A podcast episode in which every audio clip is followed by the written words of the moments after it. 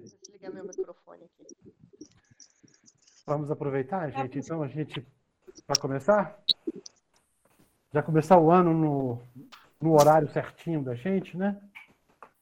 Para ver se a gente continua sempre assim na nossa disciplina.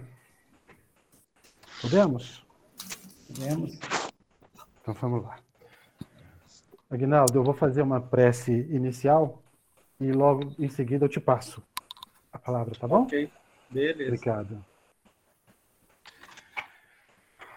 Então, boa noite a todos. Para quem eu não dei boa noite ainda, tem mais algumas pessoas chegando agora. Eu não vi quem foi que chegou.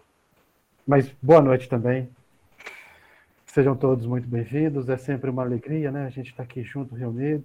E uma alegria maior ainda, eu estava dizendo agora há pouco, quando a gente começou com a América, parece que tem tanto tempo, e tem três semanas só que a gente interrompeu o trabalho, né?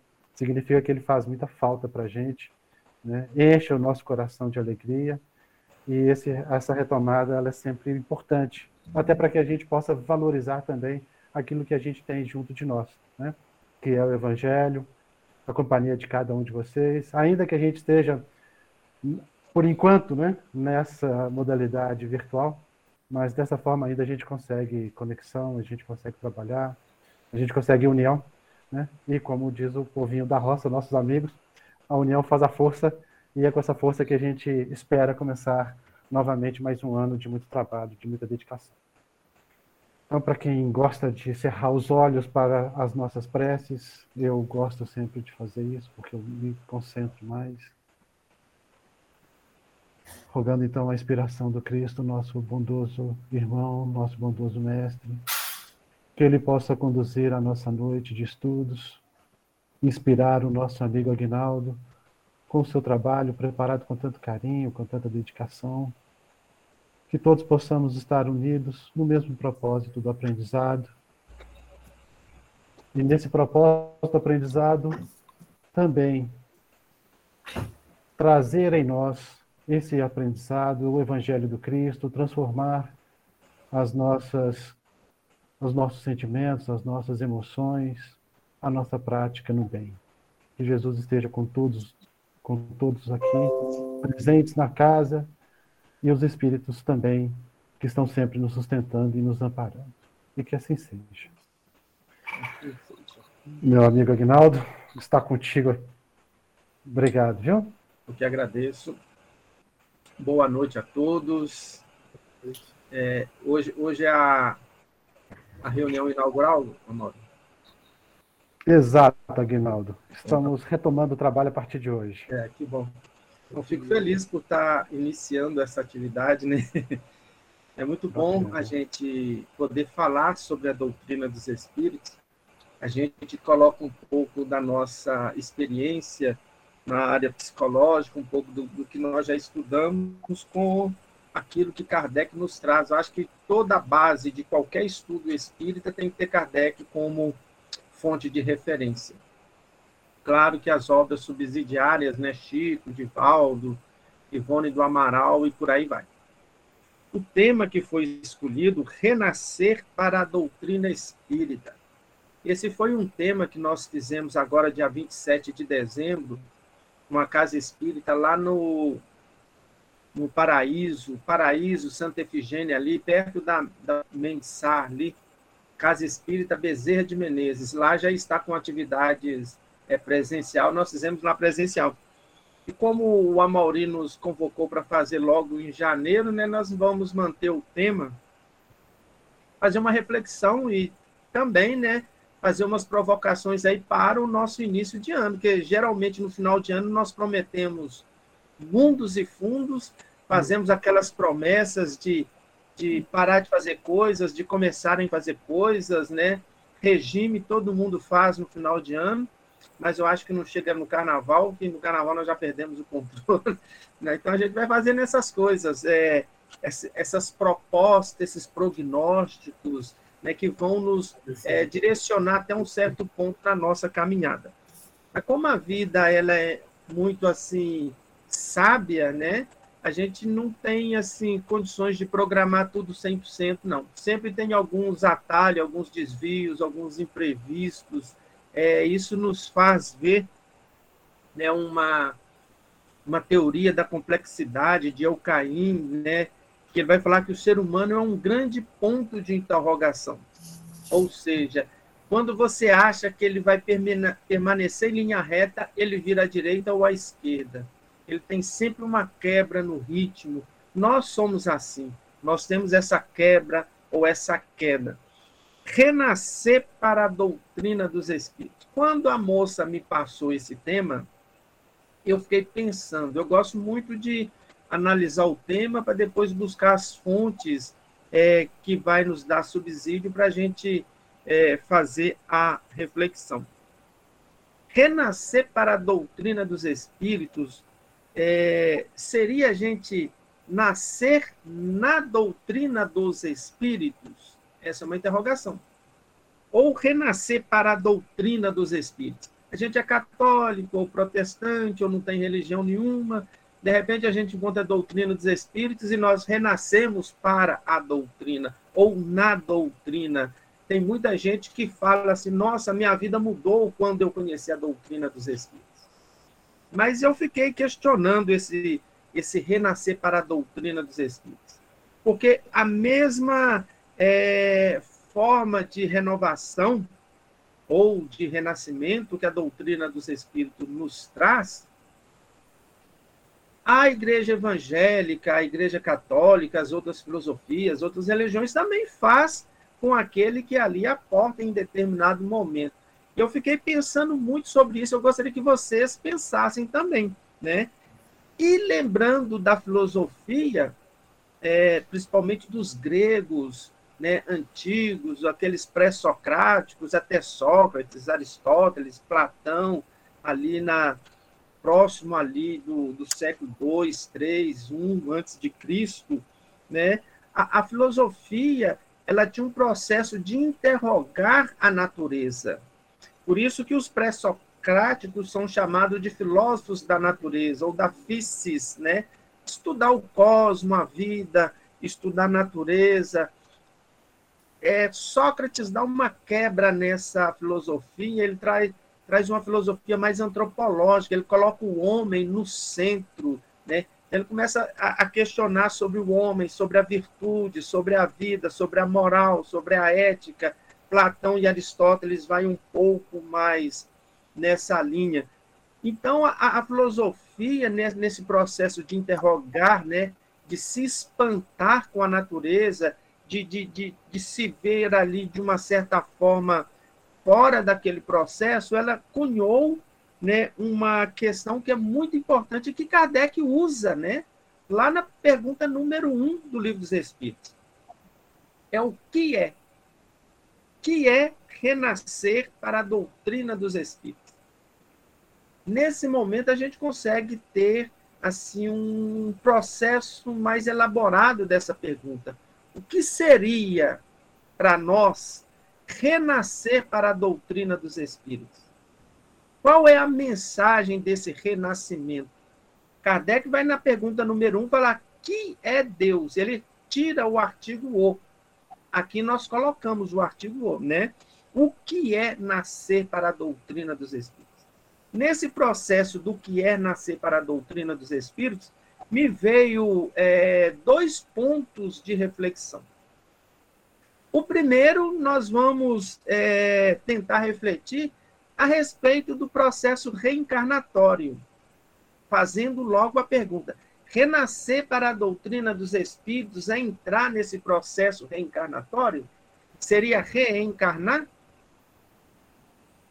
Aí nós vamos pegar o livro dos Espíritos como referência, pergunta 132, 166 e 170.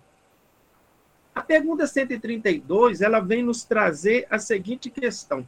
Kardec pergunta aos espíritos: qual é o objetivo da encarnação? Qual é o objetivo da nossa encarnação? E os espíritos respondem: melhoramento. Tem um parágrafo aqui muito grande, viu, gente? Mas é, eu vou usar só essa parte. Deus impõe a encarnação aos espíritos como forma de fazê-los progredir. de chegar à perfeição. Então, renascer nesse processo reencarnatório seria colocar o espírito numa linha de evolução. Aí nós pegamos lá a pergunta 4, no 540 do Livro dos Espíritos, que vai falar que nós saímos, que nós surgimos no átomo primitivo e chegaremos à condição de um espírito puro, ou um arcanjo, do átomo primitivo ao arcanjo. Essa pergunta 132 é esse processo do átomo primitivo ao arcanjo. É um processo de reencarnação que vai nos colocar na condição de fazermos esse percurso evolutivo. Então, a reencarnação ou a encarnação, ela vem com o objetivo de nos colocar em condição de processar a nossa evolução, o nosso trabalho evolutivo. Então, a pergunta é, é pequena, mas a resposta é grande. Eu só usei a primeira frase, viu, gente? Depois, se alguém quiser, vá lá e olhe a frase toda, né? O, o Deus impõe a encarnação aos espíritos com o fim de fazê-los chegar à perfeição. Esse é o nosso objetivo, chegar à perfeição.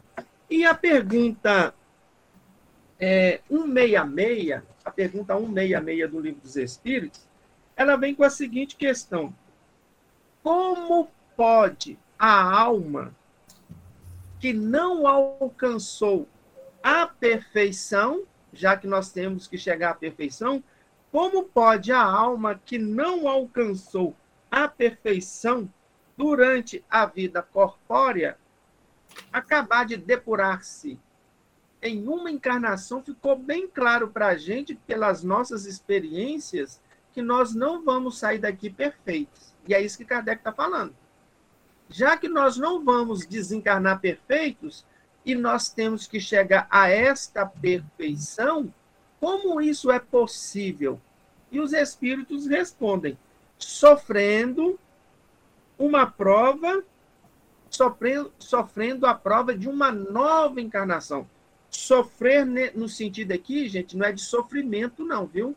É de experiência, passando pela experiência de uma nova encarnação encarnação.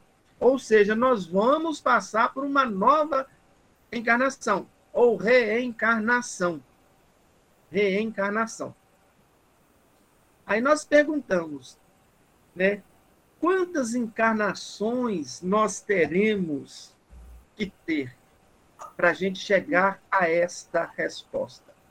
Aí nós vamos recorrer ao Evangelho segundo o Espiritismo, capítulo 4, né?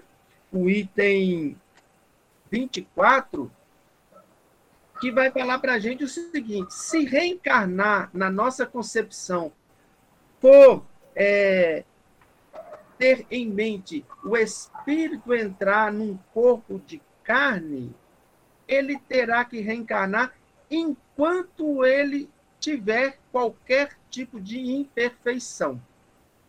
Isso está lá no Evangelho segundo o Espiritismo, capítulo 4, Ninguém poderá ver o reino de Deus se não nascer de novo, né? Qual é o objetivo da encarnação do evangelho? Ou seja, enquanto nós ainda trouxermos algum tipo de imperfeição, nós teremos que voltar num corpo de carne.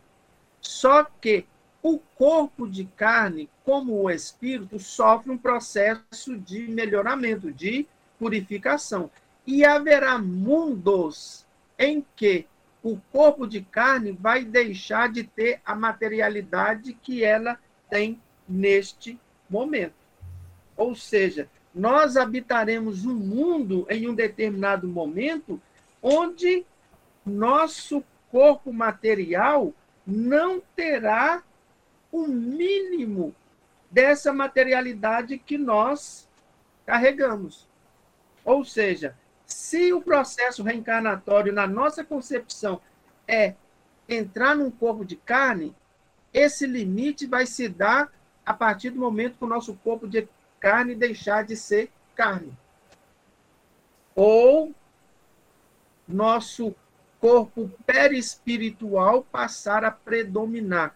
E aqui os espíritos vão falar, para né, São Luís vai falar que há mundos onde o perispírito se confunde com os espíritos, mas eles reencarnam lá. nesse processo de entrar num corpo, né? Aí a gente fala reencarnação. Ou seja, o corpo também sofre a evolução, né? Evolui, fica etéreo, o perispírito assume essa realidade e o espírito, até chegar um espírito puro. Quando chega ao espírito puro, não há mais necessidade de encarnar ou se materializar no mundo. Necessidade, imposição. Mas Jesus encarnou entre nós, não encarnou? Jesus é um espírito acima da categoria de puro. Jesus é um espírito que está na condição de crístico, que é uma escala muito mais abrangente do que puro. E ele precisou de um corpo para poder vir manifestar entre nós. E durante 33, 34 anos ele esteve entre nós. Ele comeu, bebeu, dormiu, teve necessidades, teve de tudo, né? E viveu entre nós. Aí a pergunta 170 encerra esse assunto. É, Kardec fala o seguinte: é, o que fica sendo o espírito depois da sua última encarnação? Entre a pergunta 166 e 170, tem um monte de perguntas referente a esse assunto, viu, gente? Quem quiser, depois né, vai lá e faz uma leitura. E os espíritos respondem: depois da última encarnação, ele se torna um espírito bem-aventurado ou um espírito puro. Então, renascer para a doutrina dos espíritos, no sentido do processo evolutivo, é o espírito se matricular na carne como imposição da lei de Deus, para que ele possa efetuar a sua evolução é a parte que nos toca na obra da criação. É imposto por Deus. Imposto por Deus. Aí nós olhamos para o nosso mundo e vemos um mundo cheio de armadilhas,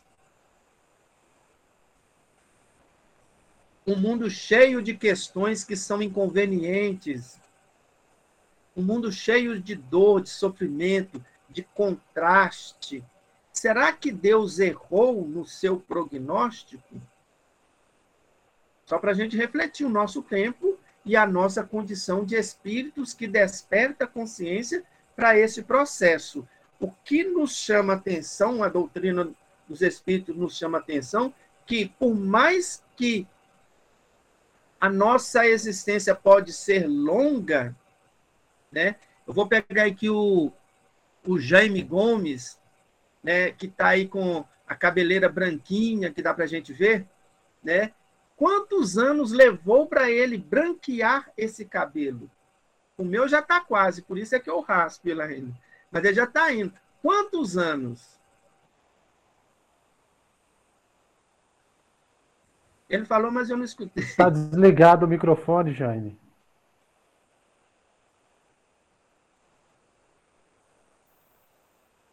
Ainda não, a gente não te ouve. E agora? Agora. Agora sim. Estava mal conectado. É, era por volta dos meus 38 anos, eu estou com 73. 73. Então você já você levou 73 anos para branquear os cabelos, né? Você quer mais uns 30, tá bom? Oh. Papai lá em cima que sabe. Se você, se você pegar mais 30 vezes mil, ainda é insuficiente para chegar à pureza. Só que o seguinte, é passageiro, é transitório, é muito rápido esse período que nós estamos vivendo na matéria. Por mais que ela pareça longa, e talvez a ideia de longevidade do tempo é que nos causa certo medo, certo receio, certa dificuldade da gente lidar com os contrastes sociais da vida humana. A gente vê aí muitas questões esquisitas devido ao nosso comportamento. Isso tudo já nos faz a gente fazer uma ponte e linkar com o segundo ponto de reflexão, né? É, será que renascer para a doutrina dos espíritos é somente esse processo reencarnatório? A doutrina dos espíritos só nos prega esse processo reencarnatório? Aí nós entramos no segundo ponto de reflexão. Também é, é um processo de renascer em si. Renascimento em si mesmo. Aqui nós não precisamos de um corpo. Aqui nós não precisamos estar na matéria ou fora da matéria. Nós precisamos dar uma renovada nas nossas concepções mentais e emocionais. Então, nós vamos tentar, nesse segundo ponto, né, trazer essa reflexão para nós. Porque renascer, entrar num corpo de carne é muito fácil. É só estar no plano espiritual, chegar o um momento, a lei divina nos coloca na matéria. Ou aqueles espíritos que já têm uma necessidade, uma consciência maior, né, conversando com superiores, conseguem fazer esse processo de renascimento.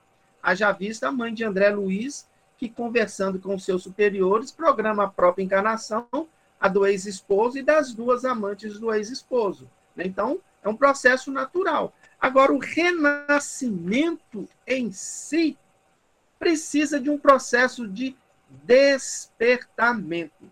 E nós vamos ver essa segunda parte da reflexão que renascer né, para a doutrina espírita é esse processo de despertamento da consciência.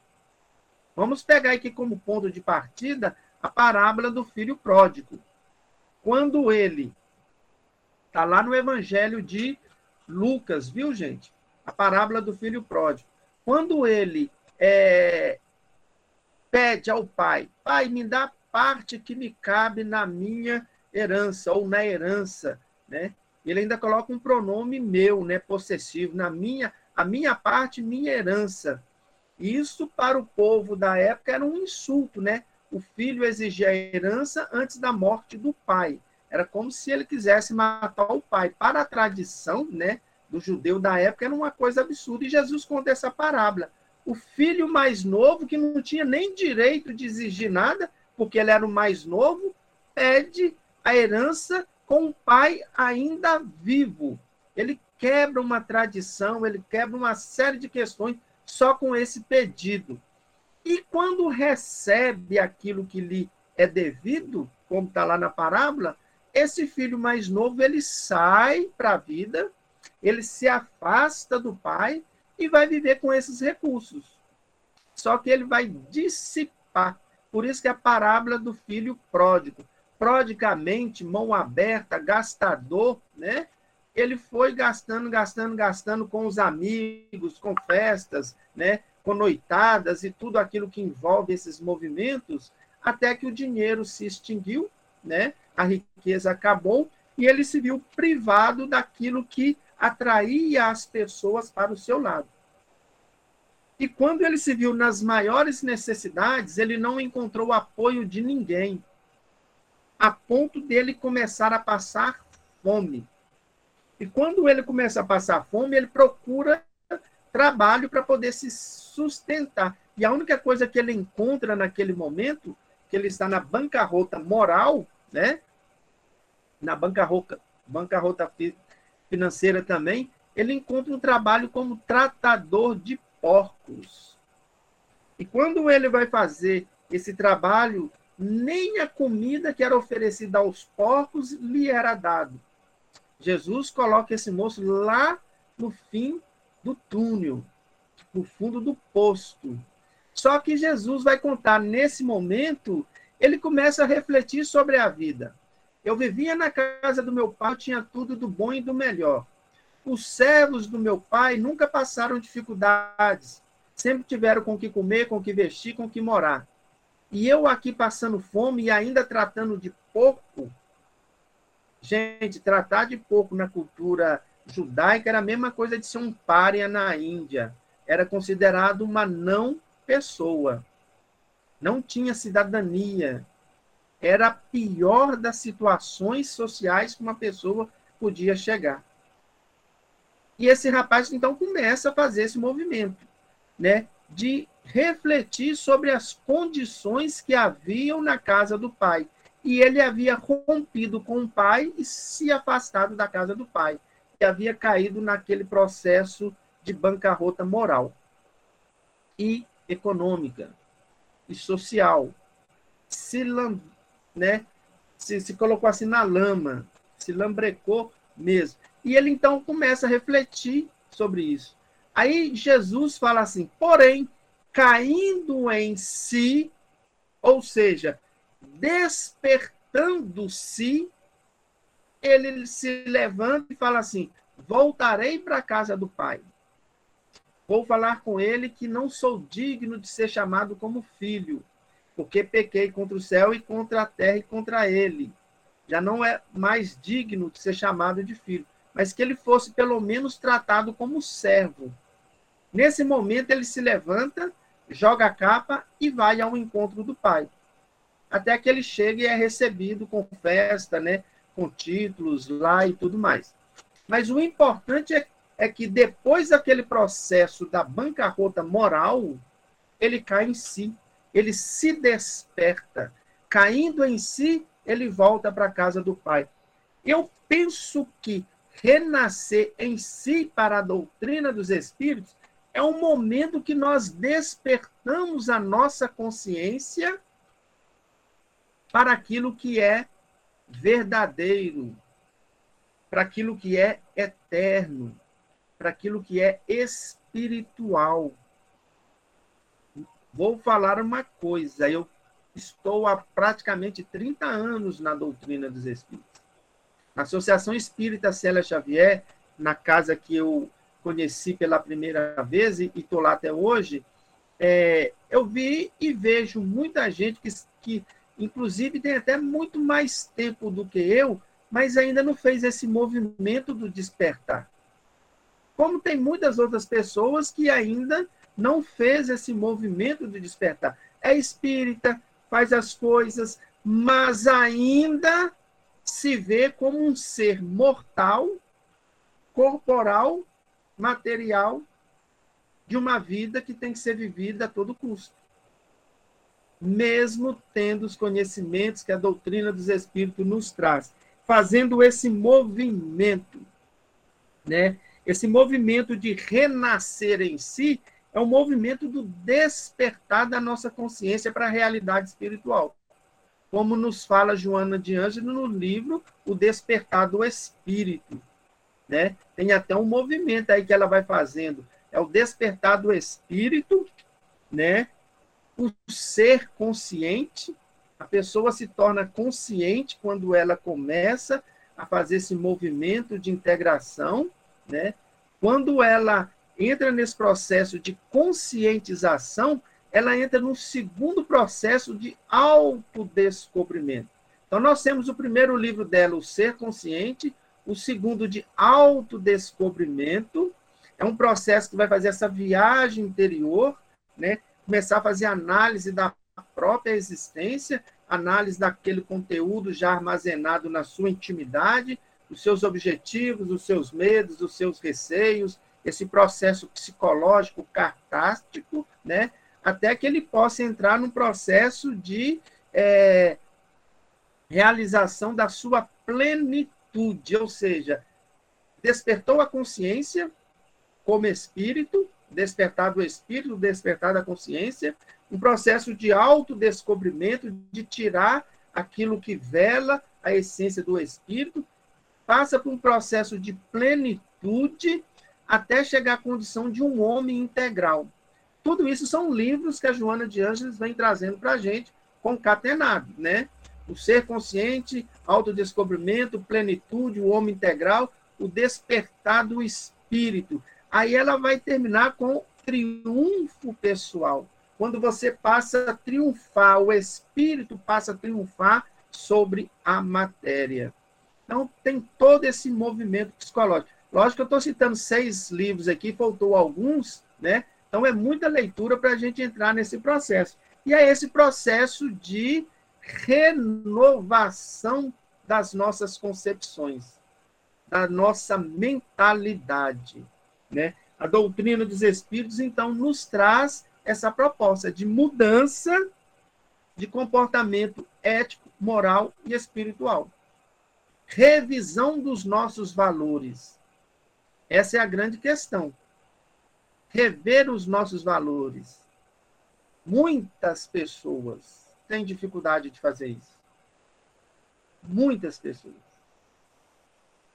Dentro dessas muitas pessoas, gente, eu me incluo, porque eu sou humano e estou no meio da, da, da turma de evolução. E eu, eu penso que todos nós espíritas estamos inclusos nessas questões de ter dificuldade de fazer essa revisão de valores, mas é importante e necessário.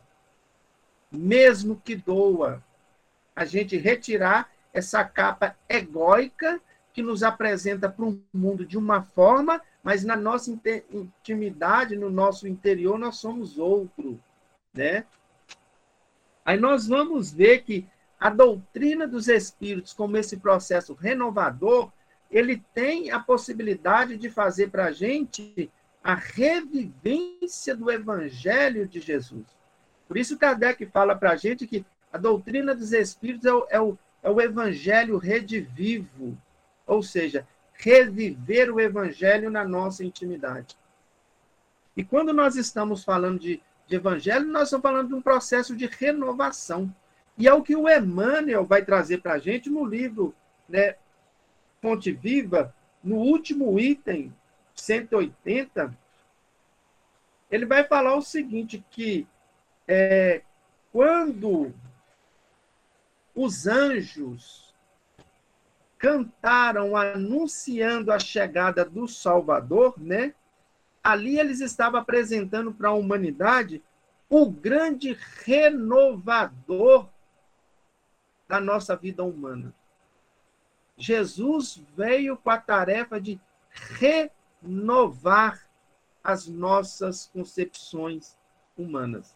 Mas aí é necessário a gente ir também, né, nos evangelhos, Lucas, Mateus, Marcos, João, né, e fazer a leitura para a gente conhecer o evangelho de Jesus, a gente conhecer os ensinamentos do Cristo. É, vamos pegar uma passagem de Paulo aos Coríntios, que vai falar para a gente o seguinte, Coríntios, capítulo 5, versículo 17. Ele fala o seguinte: se alguém está no Cristo, está no Cristo, nova pessoa é. As coisas velhas e antigas passaram, eis que tudo se faz novo eis que tudo se faz novo. Vamos tentar traduzir essa parte de Paulo com essa fala de Emmanuel que Jesus era o grande renovador. A gente for no Sermão da Montanha, quando Jesus estive né, no capítulo 6, ele vai fazer uma análise né, do, da lei antiga, Jesus começa falando assim: aprendeste o que foi dito aos antigos olho por olho, dente por dente. Eu, porém, vos digo que não é assim. Não resistais ao mal que vos queira fazer. Ofereça outra face a alguém que te bateu em uma face. Amai os vossos inimigos. Perdoai o que vos ofendem, que vos caluniam. Se a vossa justiça não for, não for maior do que a dos escribas, dos fariseus e das pessoas de má vida, o que é que vós fazeis de mais do que eles? Olha como que Jesus vai no cerne da questão. Havia uma lei que predominava entre o judeu, os dez mandamentos de Moisés, que é a lei divina, e a lei civil, além dos códigos de ética e de moral que foram sendo agrupados em torno desse é, Pentateuco de Moisés, que falava o seguinte: se alguém te ofender, né, te machucar, te lesar, você tem o direito de fazer o mesmo com ele ou com o descendente dele. Aí chega Jesus e fala assim: se alguém te ofender, te machucar, te lesar, te maltratar, perdoa. Com certeza ele foi muito bem aceito, né? Se alguém te tomar a túnica, oferece também a capa.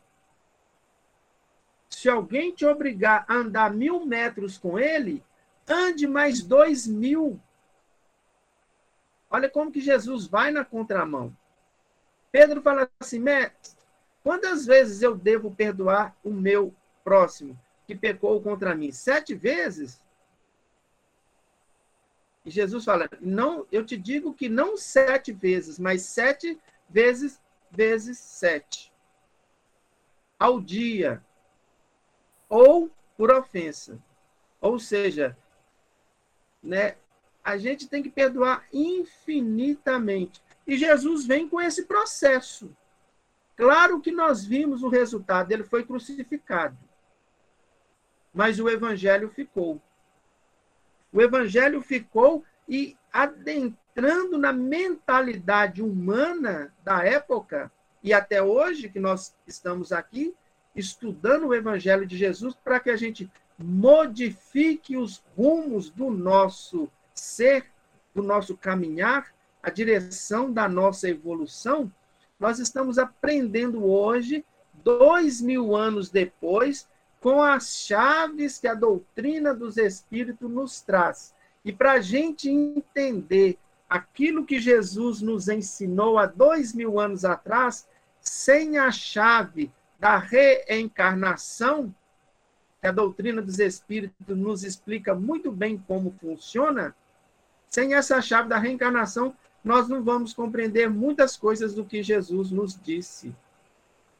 Então, a reencarnação, como um ponto de reflexão inicial, é também possibilidade de entender aquilo que nos foi transmitido em um outro tempo e que só agora começa a fazer sentido na nossa vida. Então, 77 anos aí do, do, do Jaime a gente pode multiplicar aí por 5 mil anos, 10 mil anos. Ele conheceu Moisés, caminhou lá no deserto com Moisés, foi amigo de Abraão. Se bobear, veio numa espaçonave lá de Capela, aportou no nosso planeta, conheceu Jesus, participou dos, dos concílios lá de Trento, esteve encarnado na França na época de Kardec. E só agora está começando a compreender a mensagem. Peguei o Jaime aqui por causa dos cabelos brancos dele, mas é assim, somos todos nós, gente. Somos todos nós nessa trajetória. Renascendo num corpo, nós temos a possibilidade de renascer nas nossas concepções. Fazer aquela mudança interior, aquela viagem para dentro de si. Aí as coisas antigas, as coisas velhas, deixam de fazer sentido na nossa vida. Porque a partir do momento que nós conhecemos Jesus, com as chaves que a doutrina dos Espíritos nos oferecem, né? A reencarnação é uma, a lei de causa e efeito é outra, né? E outras leis vão dando sentido para essa série de questões sociais que nós vamos passando na vida humana, né? Eu gostaria de. Tem outras coisas aqui para falar, né? Tinha uma parte do, do capítulo 4 do, da carta de Paulo a Éfeso, né? Vida nova em Cristo, quando nós buscamos renovar as nossas vidas, né? Mas eu gostaria de fazer uma reflexão de uma parte da psicologia de Maslow e uma parte que está no Evangelho, no capítulo 25, né? Maslow, ele vem da tradição aí existencial humanista, Estados Unidos, da década de 50, de 1950, ele trabalha também com um pouquinho de questões que são multi, é, motivacionais. E ele cunhou uma pirâmide, né? Cunhou uma pirâmide onde ele vai colocar para a gente cinco elementos básicos. É conhecido como a pirâmide de Maslow ou hierarquia das necessidades humanas. E Maslow vai falar o seguinte, que nós, no primeiro plano da nossa vida, nós somos muitos fisiológicos, somos corpo. Então, nós temos necessidades naturais de satisfazer o corpo, né? Beber, comer, dormir, se proteger. Tendo isso realizado, nós passamos por um segundo processo, que é o processo de segurança. Eu como, eu bebo, eu reproduzo, mas eu preciso de me proteger. Então, a primeira base da pirâmide são as necessidades básicas biológicas. A segunda base da pirâmide é a necessidade da segurança, né? A gente precisa de ter segurança. Engraçado que tudo aquilo que nós buscamos na vida humana atual, que fala assim, só isto me dá segurança, eu estava refletindo isso num campo aí dos amigos, né, da psicologia, é, são as coisas que mais nos aprisiona a questão da segurança. Né? Eu quero ter uma casa da melhor qualidade possível. A gente se esforça para ter a casa da melhor qualidade possível. E quando a gente tem a casa da melhor qualidade possível, o que, é que a gente faz? Cerca ela de tudo enquanto é jeito, serpentina, choque elétrico, guarita, segurança, cachorro, pitbull, né? E uma série de coisas. A gente acaba se aprisionando. Eu quero ser a pessoa mais bonita da, da, da classe, a mais inteligente, isso, aquilo. A gente acaba se condicionando aquelas pessoas e acaba se aprisionando naquele modo de vida. Então, tudo aquilo que nós buscamos como segurança atualmente, não a segurança do corpo, né, contra os animais, contra as tempestades, contra as coisas da natureza, gera uma certa dependência em nós. Mas a segunda base da pirâmide de Maslow, né, vem falar dessa segurança, cuidar do corpo e ter segurança. O terceiro ponto que Maslow vai colocar é a questão do amor, né? Do pertencimento, do ser reconhecido, a questão do afeto. Na nossa primitividade, né? Comer, beber, dormir, reproduzir e se esconder dos animais selvagens e dos inimigos. Depois, aquela questão do afeto, do reconhecimento, onde passa a ter afetividade entre os primatas, os homens da caverna, os homens da antiguidade. Essas três bases vão formar a segurança mais humana. Aí vem né, uma quarta questão da auto, autoestima, ou seja, do reconhecimento do olhar do outro, mas a gente também se perceber capaz de realizar aquilo que somos é, colocado na vida para fazer, aquilo que buscamos, nossas metas. Quando nós realizamos, nós temos sucesso, nós ficamos mais confiantes. E quanto mais confiantes, mais autoestima nós temos até nós chegarmos no ponto que eu gostaria de colocar, que é, a, que é o topo, que aí já deixa de ser coisas materiais da vida humana e passa a ser completamente subjetivo na concepção de Maslow, que depois que o homem atinge a autoestima, ele está pronto para fazer um trabalho de autoatualização, ou seja, um trabalho de renovação constante. Mas só faz esse trabalho de renovação constante quem tem a consciência desperta para esse processo. Maslow escreveu isso na década de 50, 60 do século passado. Só que no Evangelho, capítulo 25, né, no item 2, Allan Kardec já tinha feito essa reflexão.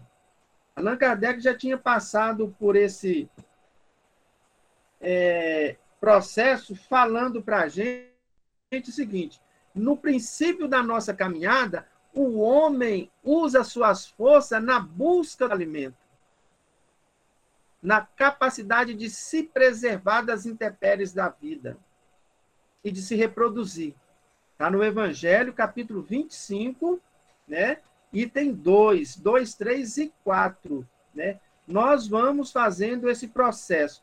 Até quando nós vamos chegar num processo de quando todas as nossas necessidades materiais estiverem supridas, nós aí estaremos prontos para buscar algo melhor, porque Deus colocou no homem o desejo incessante do melhor. O desejo incessante do melhor, né, vai colocar aqui para a gente a questão da autoestima, da autorrealização da autorrenovação, ou seja, do nosso processo de espiritualização. O que Maslow falou em 1950, 60, Kardec falou para a gente em 1857. 8, 9, 60, 61, 62, com as obras espíritas. Ou seja, esse processo de buscar sempre o melhor vai nos tirar da zona de conforto. E quando nossa vida parece ou parecer que chegou num ponto de estagnação, é o momento que nós estamos caindo em si. Esse ponto de estagnação, gente, pode chegar no, nesse processo que a gente vê hoje. Vidas vazias, como diz Joana de Anjos na, na obra de 2020, né? A humanidade está tão saturada das coisas do mundo que internamente é um buraco existencial. E ela vai chamar esse buraco existencial de Vidas Vazias. É uma obra que foi lançada em junho de 2021. E no final do ano, né, é, Divaldo Pereira Franca ainda lançou a, o livro sobre a transição planetária. Ou seja, o ser humano está buscando coisas nesse mundo que supre né, repetidamente, num ciclo vicioso, as suas questões de base, as suas necessidades básicas. Chega um certo momento, esse desejo incessante do melhor vai levar o homem né, a buscar algo que ele ainda não tem. Se o material está satisfeito, o que, é que nos falta? O espiritual. Aí nós vamos entrar nesse processo de auto-atualização, de auto-renovação. E nós só vamos entrar nesse processo quando nós começarmos a despertar a nossa consciência para aquilo que Jesus nos trouxe. O reino de Deus está dentro de vós e entre vós. O meu reino não é daqui. A casa do Pai há muitas moradas. Deus é amor, é Pai, é provedor. Então Jesus traz uma outra concepção de vida que não se conjuga aos interesses imediatistas da vida humana. Eu tenho visto muitos é, relatos de EQM, eu não sei se vocês já ouviram na internet, tem uns grandes, tem uns de 10, 12, 15 minutos, pessoas que entraram naquele processo de quase morte, né? Só que eu gosto de ver muito assim, tem muito depoimento de americano, de europeu, né, que tem um, um, uma concepção, às vezes, até muito materialista da vida, tem de muitos ateus, tem de cientistas, né? Tem gente de tudo enquanto é jeito. E tem, né, americano é muito, é mais é protestante, né? É, lá o, o, a forma protestante é mais né, predominante.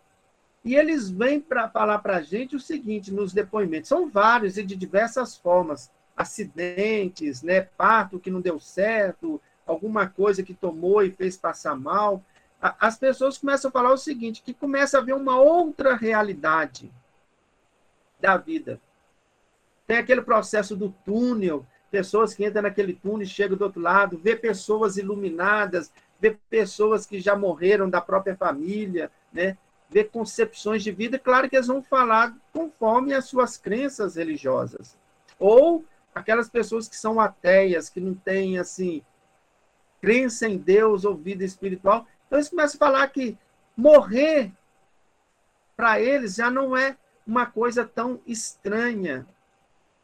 Que morrer é voltar para casa. A maioria das pessoas que passaram pelo processo de AQM fala que perder o medo da morte, que quando morrerem eles vão voltar para a verdadeira casa. Kardec já nos coloca isso para a gente na doutrina dos espíritos, né? Teve uma, uma mulher que é uma, uma senhora que ela teve um EQM, ela tinha menos de 20 anos. E ela só conseguiu fazer esse depoimento aos 63, 64 anos. E ela fala o seguinte, que na visão que ela teve, ela viu Deus. E Deus era como se fosse uma grande explosão de luz. Então ela começou a ver aquela luz e ela se sentiu um amor incondicional, uma paz de espírito, uma condição de vida bem mais ampliada. Ela começou a perceber assim, como se ela fizesse parte do universo. É meio assim um, um Deus né, é, panteísta, mas ela começou a sentir por causa da crença dela. E ela começou a escutar, né, essa luz que ela denominou de Deus, né, falando com ela que tudo no universo está certo, está perfeito. Inclusive o nosso planeta, com todas as dificuldades, está tudo perfeito. Então ela começou falando essas coisas e ela né, se sentindo naquele processo. Aqui eu estou no paraíso. Mas a luz, né, que ela chama de Deus, essa grande explosão de luz, falou assim: mas você não pode ficar aqui, você tem que voltar. E ela voltou para o corpo. Né? Despertou, passou pelo processo, conseguiu superar, e só agora, aos 60 e tantos anos, ela está falando. Falou assim: eu não disse antes porque minha mãe não ia acreditar, meu pai não ia acreditar, e meus amigos iam me chamar de louca. Mas eu, a partir daquele momento, eu não tive mais medo da morte e eu sei que a vida tem algo além da nossa existência humana. E que tudo que ocorre no nosso mundo está devidamente resguardado pelas forças divinas. Kardec coloca isso para a gente. Né? E esses relatos de vida pós-morte, né? a concepção de corpo, a concepção de perispírito, a concepção de energia, de matéria, eles vão colocando isso dentro da concepção da crença de cada um.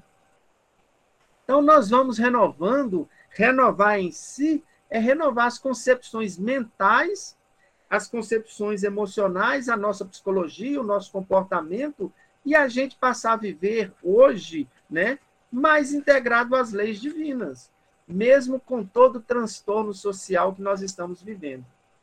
Mesmo com todos os chamativos, né, esse chamatismo danado aí, para a gente viver os prazeres da vida como se fosse a última estação do ano. A vida não é a matéria. A matéria é apenas um espaço de tempo reservado à evolução do espírito. A verdadeira vida é espiritual. Incutindo esses pensamentos, a gente fomenta uma nova forma de viver. Aí o que, é que a gente vai fazer nesse processo? Uma revisão dos nossos valores. Como é que eu me comporto na vida humana? Como é que eu me comporto diante do próximo, diante de Deus e diante da própria consciência?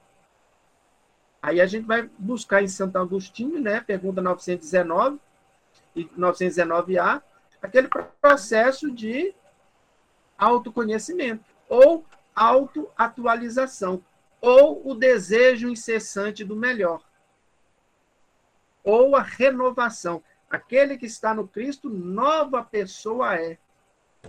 Agir de forma diferente.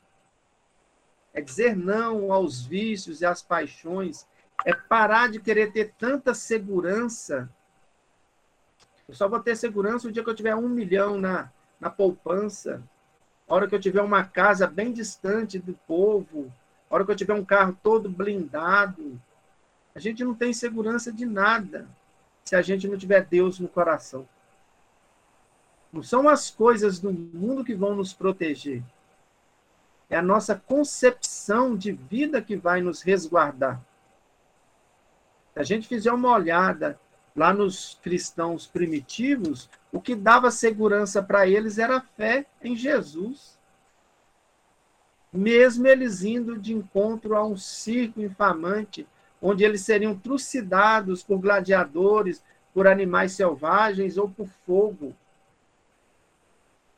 Isso dava segurança para eles. Enquanto a gente buscar viver a vida humana na matéria como matéria, nós vamos precisar reencarnar várias vezes. Mas a partir do momento que nós começarmos a renascer na consciência, na concepção, na revisão dos valores.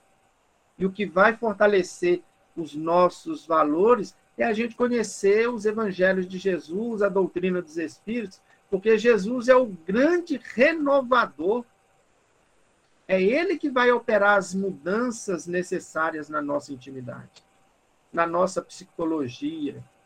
É a gente começar a, a colocar material que vai trazer é, luz para nossa mente, para nossa consciência. Né? É a gente começar a ver coisas que tragam valores morais, ler livros que edificam, participar de atividades que enobrecem. Mas como Paulo disse para Timóteo, né, que não era para ele é, fugir do mundo, mas que era para ele se privar, né, ou se resguardar dos folguetos da juventude. Às vezes nós entramos naquela concepção, todo mundo faz, por que, que eu não posso fazer? Eu também tenho direito de participar. Eu gosto muito de falar para as pessoas que eu oriento nas casas espíritas, principalmente no Célio, um grupo de pessoas mais jovens, né? Pensa assim, mas eu não consigo ainda ficar longe do carnaval. Claro, o carnaval está morando dentro deles, até que as pessoas vão tomando consciência. O carnaval é proibido? Não. Mas o que se faz no carnaval, a gente tem que ter o alerta, né? Eu, eu já vi gente sair da casa espírita de uma reunião mediúnica e depois passar a noite atrás de um bloco onde bebida, sexo e droga à vontade. E a pessoa, não, mas eu me resguardo. Sim, resguarda. Deus está vendo. Né? Os miasmas que vão, né? as ideias, as formas mentais, as imagens. Isso tudo é concepção. Ah, eu gosto de carnaval, então vou procurar um grupo de pessoas que brincam sadiamente, sem a necessidade da sensualidade exacerbada, de alcoolismo, de drogadição, de descontrole emocional. Peguei o carnaval como exemplo, porque está vindo por aí, viu, gente? Mas a gente vai ver em todos os sentidos da nossa vida humana. Ah, eu quero ter uma boa noite de sono. Né? Vou assistir um filme ali de terror, ou um filme de ação, Netflix, Flávio Escobar. Aí nós vamos ter uma boa noite de sono, gente? Vendo essas coisas que a televisão nos oferece, as novelas do canal aí, aquelas que né, mostra tudo de forma equivocada para o povo, a gente está julgando material na nossa cabeça. Ah, então eu tenho que fugir do mundo? Não. Mas eu posso selecionar no mundo as coisas que vão agregar valor na minha vida. Principalmente se eu quis voluntariamente ser espírita e seguir Jesus. Porque toda pessoa que está no Cristo nova pessoa é. As coisas velhas ficaram para trás. Concepção e decisão. Aí a gente vai. Esse processo da doutrina dos espíritos, renascer para a doutrina dos espíritos, é esse processo de renascimento em si. Mudança de comportamento. Se nessa encarnação é muito difícil eu mudar meus hábitos, nas próximas encarnações essa mudança vai ser hábito na minha vida. Pegar uma coisa boba, parar de comer carne. A gente consegue parar de comer carne da noite para o dia? Tem gente que tenta. Por que, você parou de comer carne? Porque eu virei espírita, mas o Chico comia carne, o livro dos Espíritos fala, a carne se alimenta da carne. Está lá no livro dos Espíritos, na lei de, de progresso. Na lei de destruição, quer dizer. A carne se alimenta da carne. Então, o Chico comia carne. Mas tem gente que fala assim, ah, eu vou ser espírita, eu vou parar de comer carne.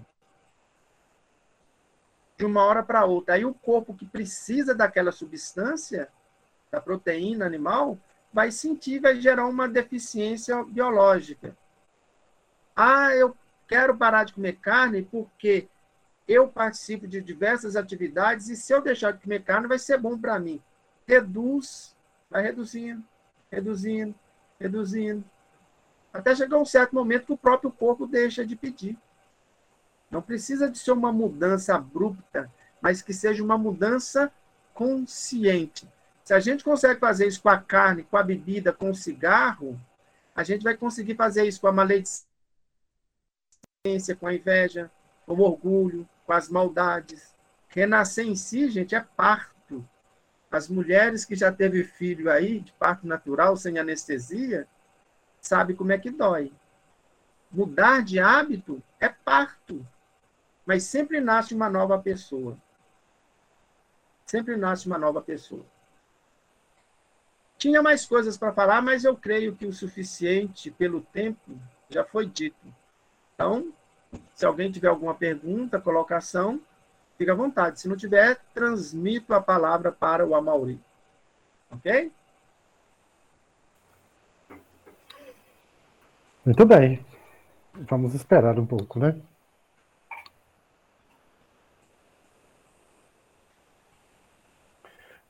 Eu sou extremamente ansioso, sabe, Agnaldo?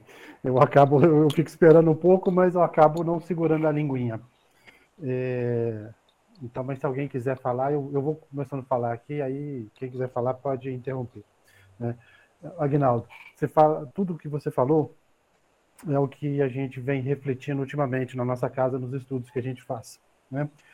Tudo que a gente aprende do Evangelho é imprescindível que a gente pratique né? Porque senão a gente fica achando que isso, na verdade, é, é, é, é uma, uma obra linda, mas que fica na estante, parada, e não nos ajuda a nos transformar. A proposta do Cristo é a nossa transformação, né? Isso que você acabou de falar. É, senão a gente vai ficar passando uma vida inteira deslumbrado com a beleza do Evangelho, porque ele, como uma obra literária, é fascinante, mas e o que ele produz em nós? Né? É, o, o, Emmanuel fala nisso, né, da, da nossa mente é, adormecida, petrificada às vezes, né, é, é, em face de tudo aquilo que o Cristo veio nos trazer.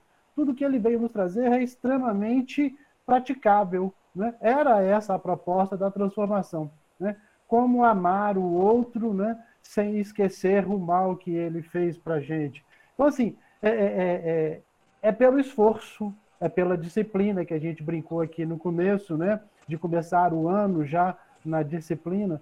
Mas se a gente já não, se, não, não, não nos transformamos, né? Se a gente já não, não nos amamos ainda, é preciso né, disciplinar. Né? Pela disciplina, é, é, é, a gente vai conquistando aí é, a espontaneidade, o hábito à espontaneidade, e depois o amor. Então, é imprescindível que a gente dê esse primeiro passo, que né, caiamos aí na, naquilo que o Cristo sempre nos ensinou, que é a renúncia, né, que é o esforço. Então, assim, tem tanta coisa para a gente fazer, né? mas a matéria nos chama tanta atenção e a gente fica tão preso ainda a essas questões das coisas materiais, que é tão, tão bom, tão agradável, né?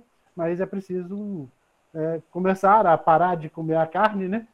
É, é, é uma das. Do, simbolicamente, do né? Simbolicamente, exatamente. Né? Como é que você, qual é o sacrifício que você vai fazer de si? Né? Jesus tanto ensina isso para a gente, né? O, o, sacrifício de si mesmo. Então, é preciso que a gente se atente a isso, né?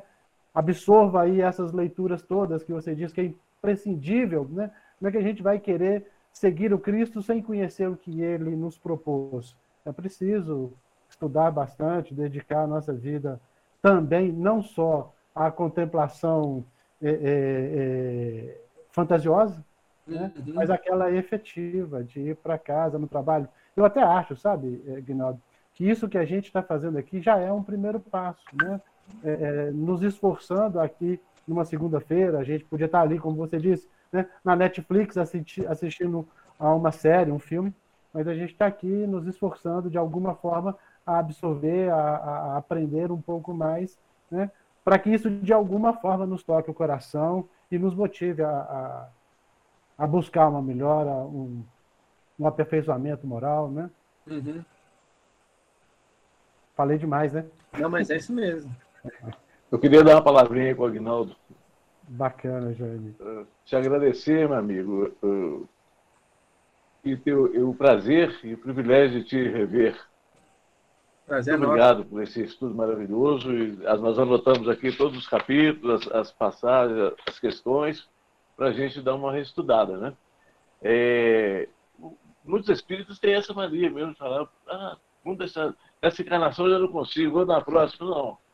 E tem uma, tem uma, uma frase do Chico, né? Numa, numa, uma mensagem dele, no final ele, ele diz: embora ninguém possa voltar lá atrás e fazer um novo começo, todos podem começar agora e fazer um novo fim. Então não tem que deixar para depois, a gente lutar para conseguir o máximo nessa ainda. Né? Uhum. Se for possível, fazer. É. Exatamente, isso mesmo. Nem que seja um passinho pequeno, né, Aguinaldo? Um Tem que dar o primeiro passo, não é isso? É. Mano, fala isso. Se você vai caminhar mil metros, é um passo atrás do outro. Exatamente. Comece, não fique parado, não. É. Nesse caso aqui, a, a, a, a lei de, de, de, Newton, não, como é que chama? A, a, Hum, esqueci, é na física. Um corpo age sobre o outro quando movimentado, ou seja, se a gente ficar parado esperando que alguma coisa trombe na gente para empurrar a gente para frente, parado não vai não, né? Vai não. É preciso que é preciso que alguma coisa façamos para que para que o movimento inicie, né? Uhum. Exatamente. E esse, e esse movimento é o da vontade. Ah, Pensamento exatamente. e vida de Emmanuel. Exatamente. Sem a vontade, a gente não sai do lugar. Não, fa não faz absolutamente nada. Não, não sai não. Exatamente, bem lembrado. Muito bem, gente. Alguém mais quer trazer alguma coisa? Senão a gente pode encerrar.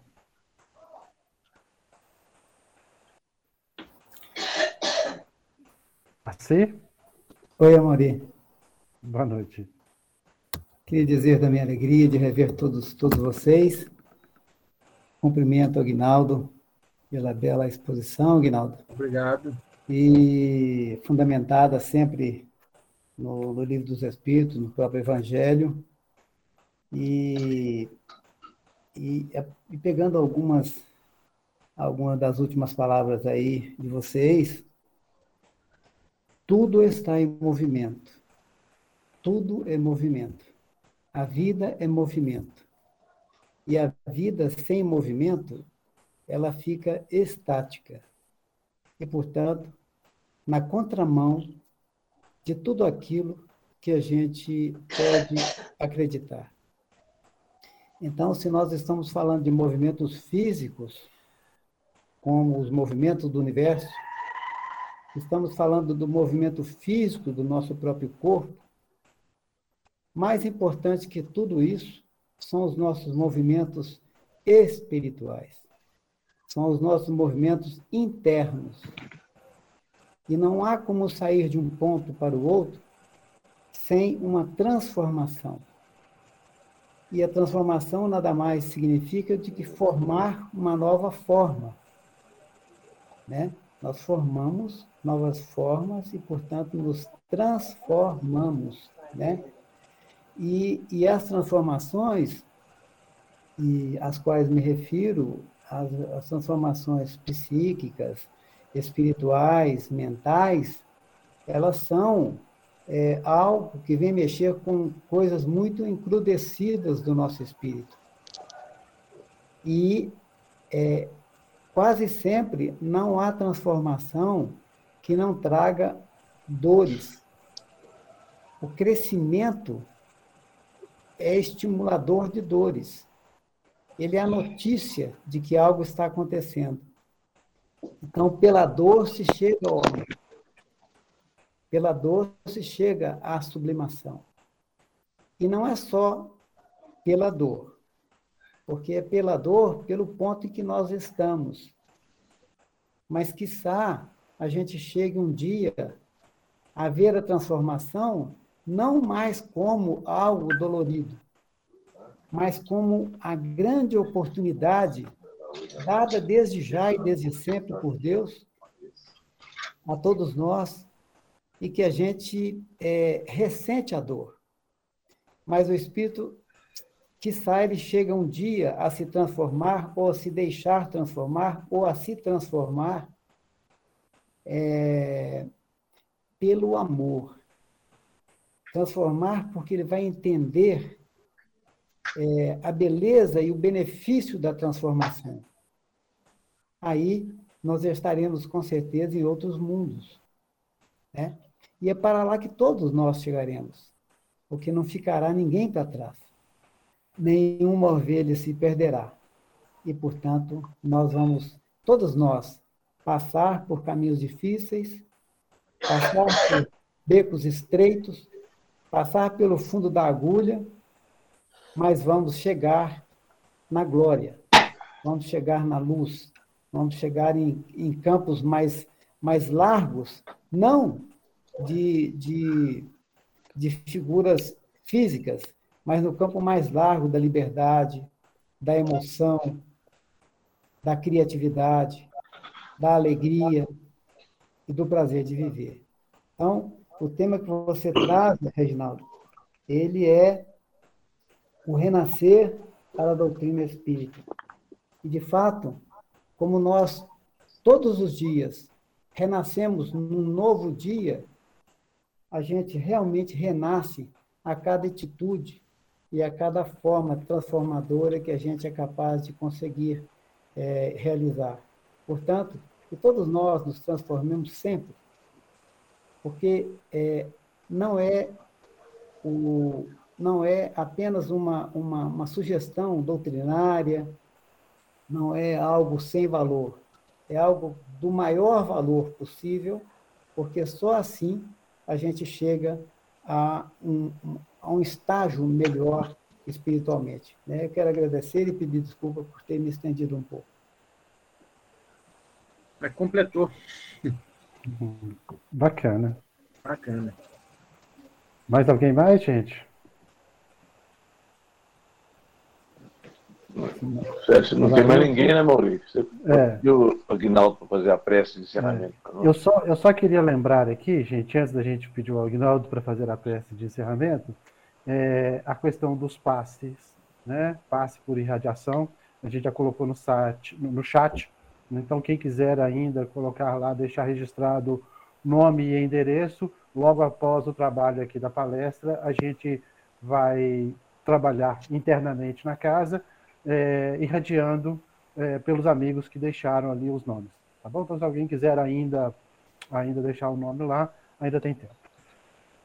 No mais, meu amigo Aguinaldo, mais uma vez obrigado aí pelo, pelo seu trabalho, pela sua dedicação, né, pelo carinho que você tem conosco, né, com a nossa casa. E, e se você puder, então, já inspirado pelo trabalho que trouxe, fazer o encerramento com uma prece, a gente agradece. Faço sim. Antes é só fazer um, um oferecimento. Eu estou fazendo a leitura desse livro, Caminho, Verdade e Vida, Hum, é em áudio. Eu já estou no capítulo 2. É, eu faço a leitura e um breve comentário. Eu distribuo aí para muitas pessoas. Se vocês quiserem receber, eu posso passar para o Amaury, coloca ele na linha de transmissão e ele repassa para todo mundo. É 20 minutos no máximo, é a leitura e um comentário. bacana. Pode Posso passar que eu repasso para os amigos. Eu sim. vou te incluir no grupo, aí na lista de transmissão, né? Só você só recebe. Aí Uhum. amanhã eu faço o capítulo 3. Então já vou te passar hoje a introdução, capítulo 1 e 2, e, e Bacana. amanhã o 3. Bacana, show. Ok? É muito bom isso. Hum, Bacana, obrigado. Beleza. Ótimo. Vamos, então, pelo pensamento, pelo sentimento, nos elevarmos a Deus, ao nosso Pai, ao nosso Criador. Um sentimento de muita gratidão pela nossa vida, pela nossa existência, pela doutrina dos Espíritos em nossa vida, pelos Evangelhos de Jesus. De podermos iniciarmos o ano com boas perspectivas, bons prognósticos, o desejo incessante do bem, trabalhando os conceitos da doutrina, os ensinamentos do Evangelho de Jesus na nossa intimidade mais profunda, para que possamos melhorar o nosso campo íntimo, mental, emocional, espiritual, contribuindo com as leis divinas para o melhoramento do nosso planeta. Nossa casa abençoada, Clara de Assis, essa instituição que é um verdadeiro porto seguro de homens e de almas, possa ser abençoada, Jesus, por ti, bem como todos esses trabalhadores dedicados ao teu evangelho. Que essa luz se espalhe por toda a região a qual eles estão inseridos e que o teu amor, Senhor, se faça presente em nossos corações, hoje e sempre. Que assim seja. Muita paz que a assim todos. seja. Boa noite e muito obrigado. Que E assim até- seja. Nós Boa agradecemos. noite. Muito obrigado. Boa noite. Até segunda. Boa noite, obrigada. Boa noite, obrigada. Mais, gente. Boa noite, obrigada. Tchau, Valéria. Gente, obrigado por tudo. Gente, boa noite. Noite. Um. Boa noite, obrigado. Boa semana a todos. Oi, Maurício. Boa noite. Obrigado por estar aqui conosco.